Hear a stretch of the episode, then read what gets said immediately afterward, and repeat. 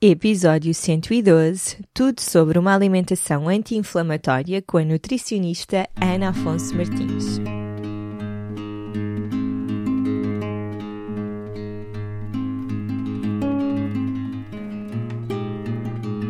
Olá, eu sou a Cláudia e este é o Oficina Podcast. Todas as semanas trago-te um convidado a uma reflexão que te vão ajudar a viver de uma forma mais simples, feliz e consciente. No Oficina não existem verdades absolutas e aqui tudo é uma descoberta.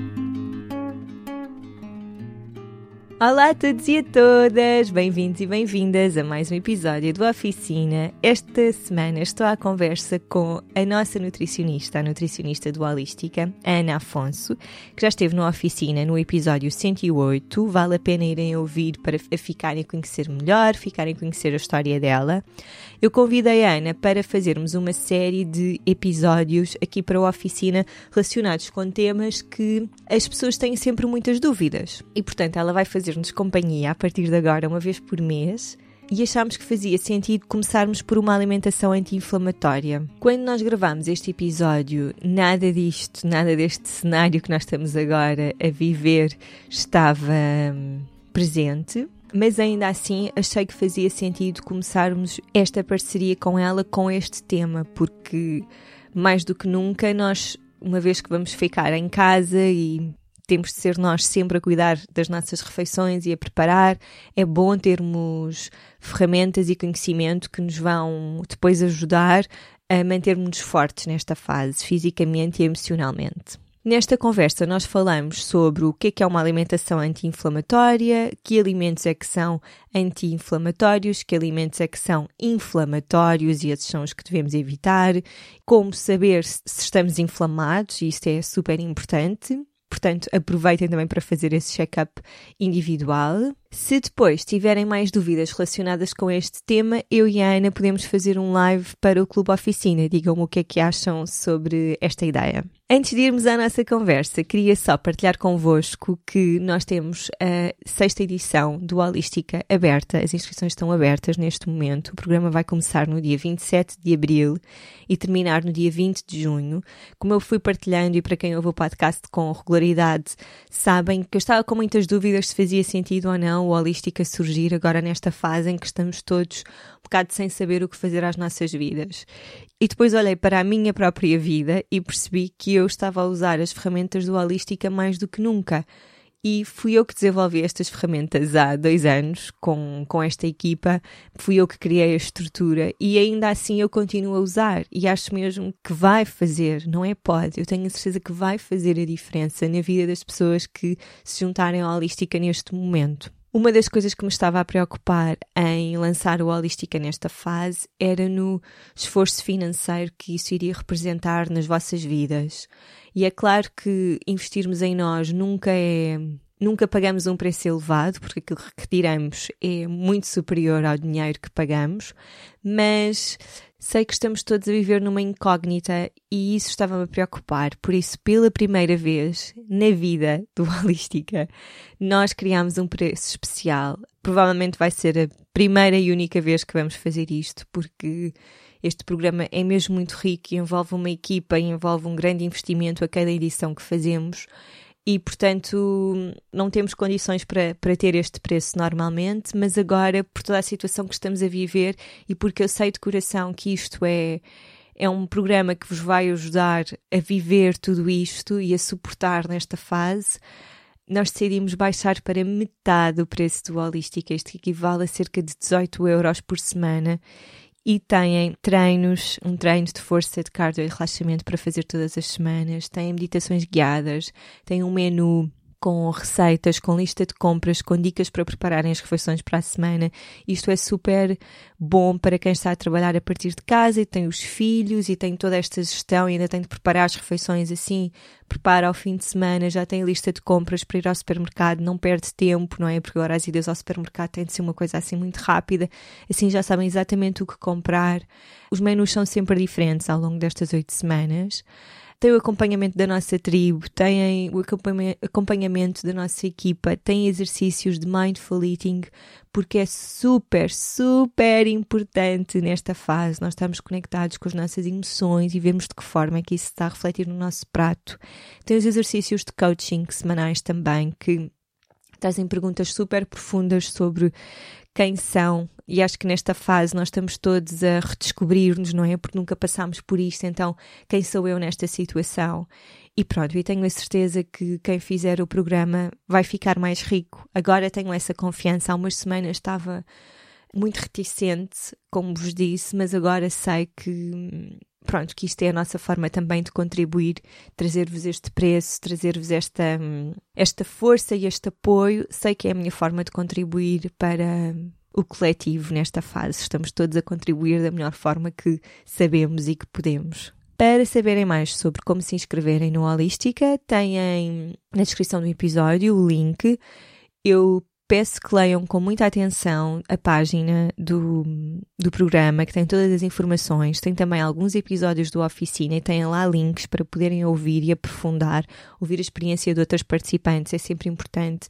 E aqui é uma experiência mesmo realista. O que é que o que é que lhes fez sentido fazer, o que é que desenvolveram, o que é que não desenvolveram, de que forma é que o Holística contribuiu para a vida delas, porque é diferente para toda a gente, não é?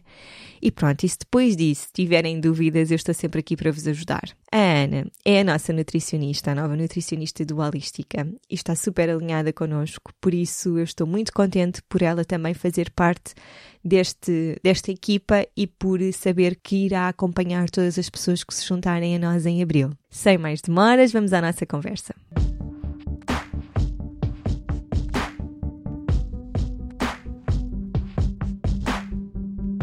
Olá Ana, bem-vinda à oficina. Neste primeiro episódio vamos falar sobre uma alimentação anti-inflamatória, certo?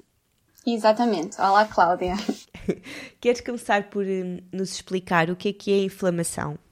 Sim, acho que para percebermos melhor sobre alimentação inflamatória e anti-inflamatória é importante realmente percebermos o que, é que, o que é que é inflamação e o que é que causa a inflamação no nosso organismo.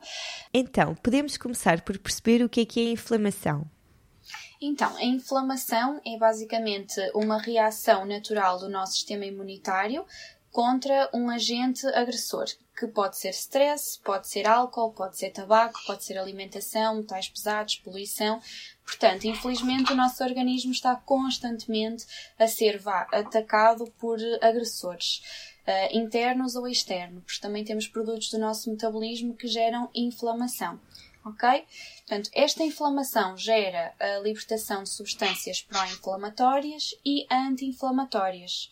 Os alimentos são importantes nesta questão porquê? Porque eles ajudam a combater esta inflamação, a modular. Ou seja, temos alimentos que são pró-inflamatórios e alimentos que são anti-inflamatórios. Portanto, ajudam a combater a inflamação se estiverem numa proporção correta. O que acontece é que quando não consumimos alimentos anti-inflamatórios numa quantidade uh, adequada, vamos só dar espaço para os alimentos pró-inflamatórios e o nosso organismo vai estar constantemente a ser inflamado. Ok? Daí ser tão importante nós termos uma alimentação adequada e controlada. Principalmente se já tivermos alguma doença autoimune, por exemplo, ou se tivermos algum episódio de inflamação aguda. Como é que eu posso saber se estou inflamada? Nós podemos saber se estamos inflamadas de diversas formas. Se for uma inflamação aguda, normalmente é algo rápido. Por exemplo, quando caímos ou nos aleijamos e de repente sentimos a temperatura corporal a subir, vermelhidão, edema, rubor, isso é uma inflamação aguda e passa rápido. Normalmente o corpo tem essa capacidade de se autorregenerar. Quando é uma inflamação crónica, é mais difícil de controlar, porque não passam num período de 3 meses e por vezes os, os sintomas são hum, invisíveis. Portanto, ou não associamos a uma inflamação. Porquê? Podem ser acne, e acne todas nós temos, não é? Todos nós temos, então achamos que pode não ter nada a ver com a inflamação. Uh, cansaço, é muito comum. A diminuição ou alteração dos níveis de energia, temos quebras, ou seja, tanto estamos bem como de repente quebramos e sentimos necessidade de recolher, uh, estamos constantemente doentes uh, e não conseguimos perceber porque é que estamos constantemente doentes, parece que alguma coisa está sempre a falhar ou contra nós e tem a ver com isso também. Uh, alterações do intestino, obstipação versus uh, diarreia também pode acontecer. Um, a obstipação normalmente é grande sinal uh, inflamatório. Dores musculares, quando a pessoa está constantemente com tensão, sente que pronto, tem mesmo aquela dor, uma sensação de corpo pesado e também dores nas articulações, também é muito comum. E porquê que é perigoso nós estarmos inflamados? É muito importante nós sabermos se estamos inflamados porque a inflamação gera doença, não é? Portanto, nós podemos já ter uma doença inflamatória crónica, como, é, como são, por exemplo, as doenças inflamatórias do intestino, ou, por exemplo, as doenças autoimunes, a artrite reumatoide. Portanto, quando temos uma inflamação crónica, temos que ter um controlo muito maior sobre essa inflamação. Portanto, temos temos que analisar o nosso estilo de vida, a nossa alimentação, o tipo de medicação que fazemos, para tentar controlar e não viver em crise. Porque uma inflamação, quando é crónica, não tem cura. Portanto, temos é que tentar viver com a maior qualidade possível e uh, evitar estas crises, que há, há formas de prevenir. Uh, ok? Agora estamos sempre sujeitos à inflamação e normalmente tem a ver com condições genéticas e com condições ambientais. Uh, portanto, aqui é sempre mais difícil de gerir. No entanto, é possível uh, viver com maior qualidade de vida e sem crises. Tá bem? Portanto, é importante percebermos isso. Se não temos nenhuma doença inflamatória, mas notamos que o nosso organismo se começa a inflamar, então aqui é realmente um grande sinal de alerta para que isso não vá originar nenhuma doença, ok? Portanto, é muito importante uh, ir analisando o, o nosso estado. Como é que a alimentação nos pode suportar a combater a inflamação? Para gerir esta resposta inflamatória que o nosso sistema imunitário dá, que desencadeia quando se vê perante um agente, nós precisamos dos nutrientes necessários para ajudar a combater essa inflamação. E esses nutrientes vêm essencialmente da alimentação. Nós temos alimentos que ajudam a produzir substâncias inflamatórias e temos alimentos que ajudam a produzir substâncias anti-inflamatórias, ok?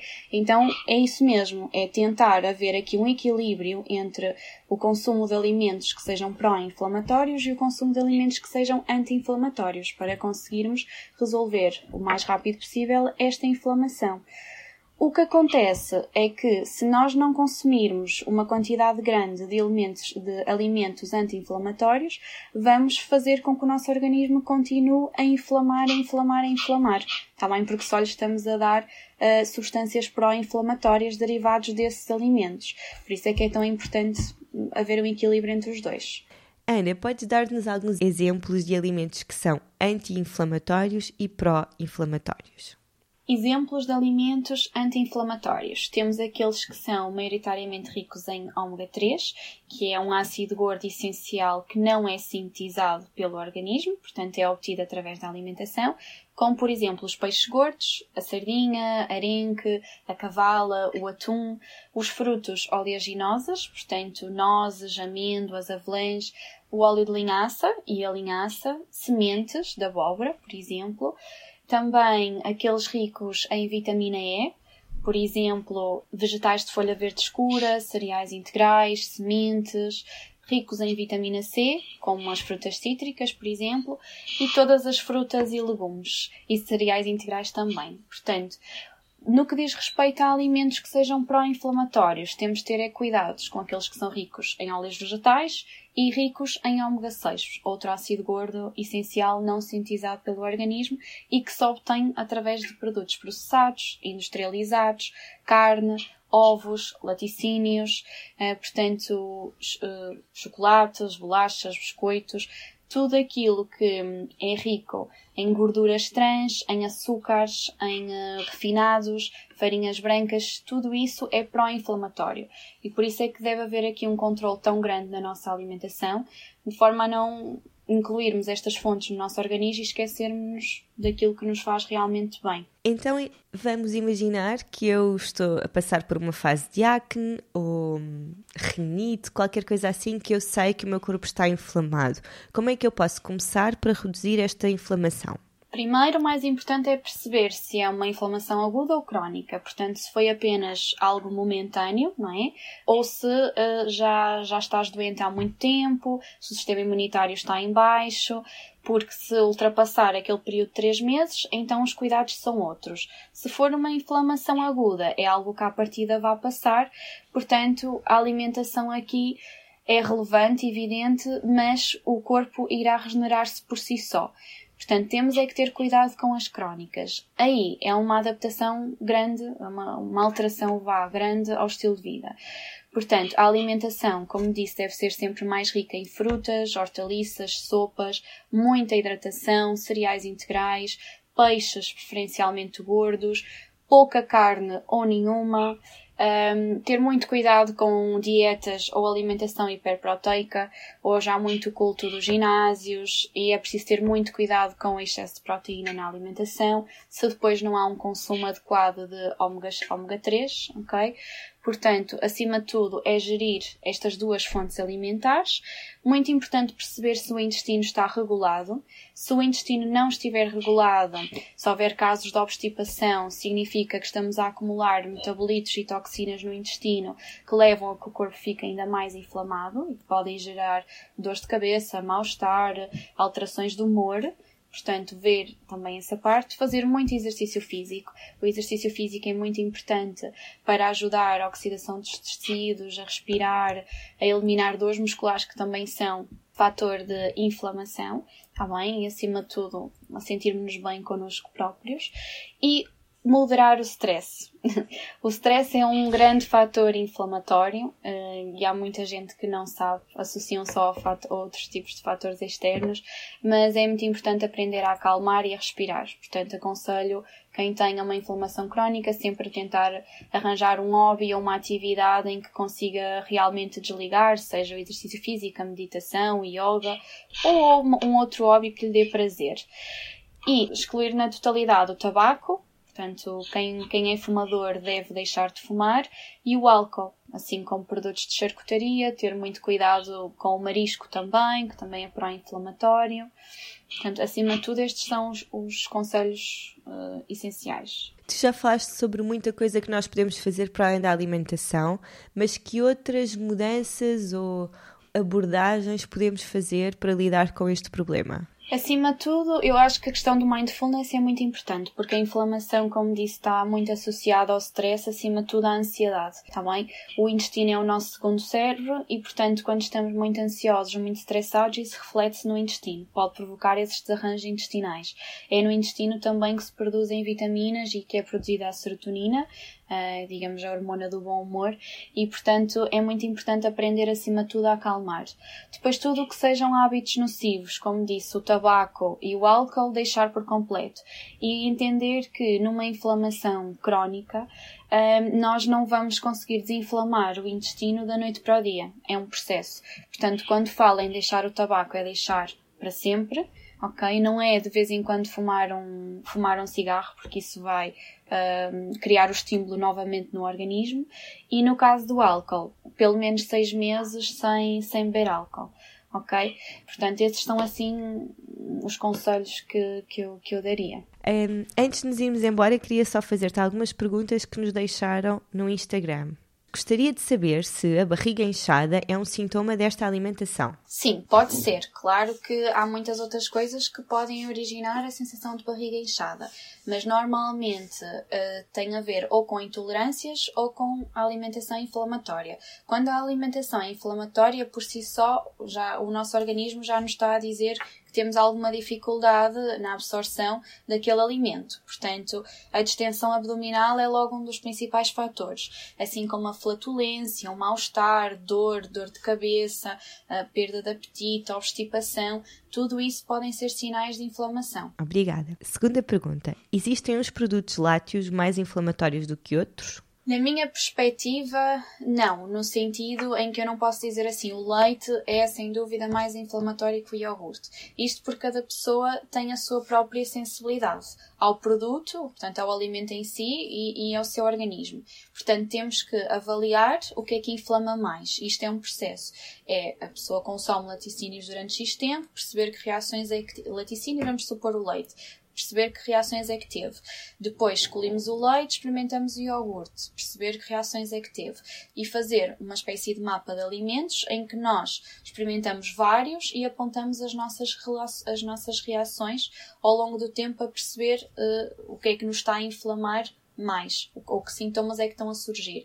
Há pessoas que se dão muito mal com o leite, mas que toleram muito bem o iogurte. Depois também precisa entender se está aqui alguma intolerância à lactose, alguma alergia à proteína do leite.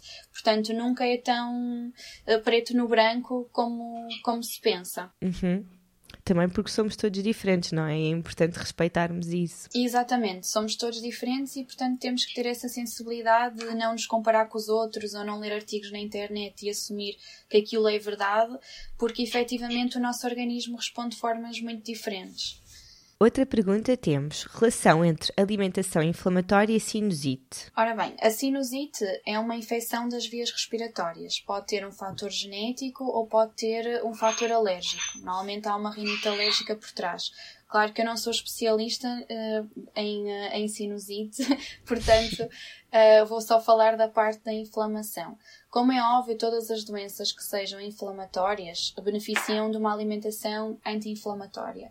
No caso da rinite alérgica, como é realmente uma, uma inflamação crónica, claro que beneficia disto tudo que já fizemos. Portanto, controle da alimentação, uh, exercício físico, vigiar o intestino.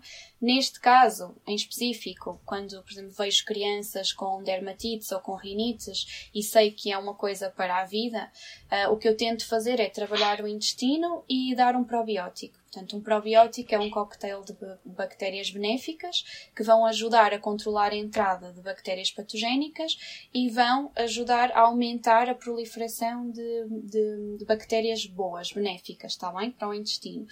E depois fazer uma alimentação rica em cereais integrais, muita hidratação, frutas e hortaliças, que são os tais pré-bióticos, que são fibras que vão ajudar os probióticos a crescerem e a proliferarem. Portanto, o sistema imunitário fica aumentado. Depois, acho importante uma suplementação, consoante o caso, ou em ômega 3, porque níveis elevados de ômega 3 ajudam, sem dúvida, a modelar a inflamação e trazem muito mais saúde. Vitamina C, porque, eh, por exemplo, em casos de acne ajudam imenso, está bem, a limpar um, a pele acneica. E vitamina D pode ser necessário também. Claro que não vamos dar todos os suplementos assim de uma vez, mas vamos perceber como é que está o paciente, em que estado está, se já é uma pessoa informada, se não é, se está em crise e, e trabalhar toda esta parte. Intestino, alimentação, suplementação que normalmente é necessária e depois ver se é uma pessoa ativa, se faz exercício, se não faz, se é uma pessoa estressada. Portanto, tanto na sinusite como na rinite, como nas, uh, na pele atópica, ou uma psoríase, eu começaria por trabalhar todas estas questões. Uhum. Pois, ia fazer-te uma pergunta a seguir uhum. relacionada com isso, e que é, a pele atópica também está muito relacionada com tudo isso. Exatamente. A pele atópica é uma inflamação crónica da pele, portanto, mais uma vez temos aqui uma inflamação crónica, não é uma coisa que vá passar do dia para a noite, e por isso é que devem ser eh, estudados os, os agentes agressores, está bem? Portanto, aqui, como não há nada a fazer no sentido em que pode ser genético ou ambiental, o que temos que fazer é tentar controlar de forma a não estarmos sempre em crise, portanto, não termos aquela ferida constantemente aberta. Eu trabalharia o intestino, portanto, daria um probiótico adequado, fazia uma suplementação em ômega 3 ou vitamina C e, claro, o aloe vera também é muito bom para colocar eh, na pele, para ajudar a diminuir as cicatrizes e a ferida, é muito bom e, e, acho que já ajudaria. Mas claro, isto tudo depende da, da alimentação que a pessoa tem, do caso, não é? Se é grave, se não é grave. Uh, portanto, teria que ser algo estudado. Nesta fase, claro que deixaria tudo o que fosse laticínios, álcool, tabaco, portanto, tudo o que fosse pró-inflamatório, excluiria por completo. Depois deixaram-nos mais perguntas, mas essas respondemos um, por exemplo, o que é que é inflamação e que alimentos é que são inflamatórios e por isso não faz sentido voltarmos a falar sobre isso, mas Ana, obrigada, espero que tenhas conseguido esclarecer quem nos está a ouvir. E pronto, e já sabem, se quiserem contactar diretamente a Ana e perceber se estão inflamados ou não, podem encontrá-la em... Ora, podem encontrar-me em www.anafonsomartins.com, enviar um e-mail ou seguir as minhas redes sociais, através do site Têm lá tudo explicadinho e, portanto, basta enviar um e-mail ou uma mensagem privada pelas redes sociais e nós falamos. Obrigada, Cláudia, obrigada pelo convite e espero que tenha sido esclarecedor. Obrigada, Ana. Até breve. Até breve.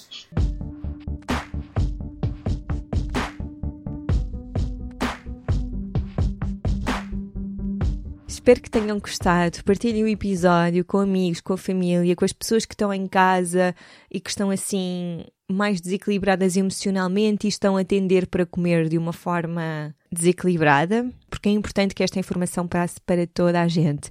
Na próxima semana vou trazer-vos um episódio dedicado a comermos de uma forma intuitiva e que esteja conectada connosco nesta fase em que estamos a viver, porque eu tenho visto tantos disparates a circularem na internet de pessoas que estão a fazer muito exercício para não aumentarem de peso, de há assim uma certa pressão nisto de estarmos em casa e de engordarmos e de só estarmos a comer porcarias e a fazer bolos e isso tudo e isto vai absolutamente contra tudo o que seja comermos de uma forma intuitiva. Este tipo de mensagens que nos chegam de uma forma muito subtil.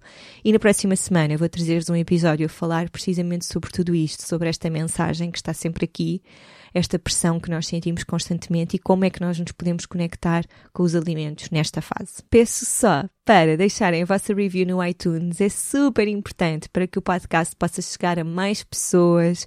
O top do iTunes é assim uma referência enorme neste mundo de podcasts e se o Oficina estiver bem posicionado no top, e isso acontece também com as vossas reviews, vai fazer com que uma pessoa que chega agora ao iTunes e que esteja à procura de podcasts nesta área encontre logo o Oficina. Queremos que esta nossa comunidade cresça e que mais pessoas se sintam inspiradas a viver de uma forma simples, feliz e consciente. Obrigada a todos por estarem desse lado. Até para a semana. Desejo-vos uma ótima semana, seja para quem fica em casa a descansar, para quem fica em casa a trabalhar, para quem fica em casa a trabalhar e a cuidar dos filhos, para quem sai de casa para trabalhar.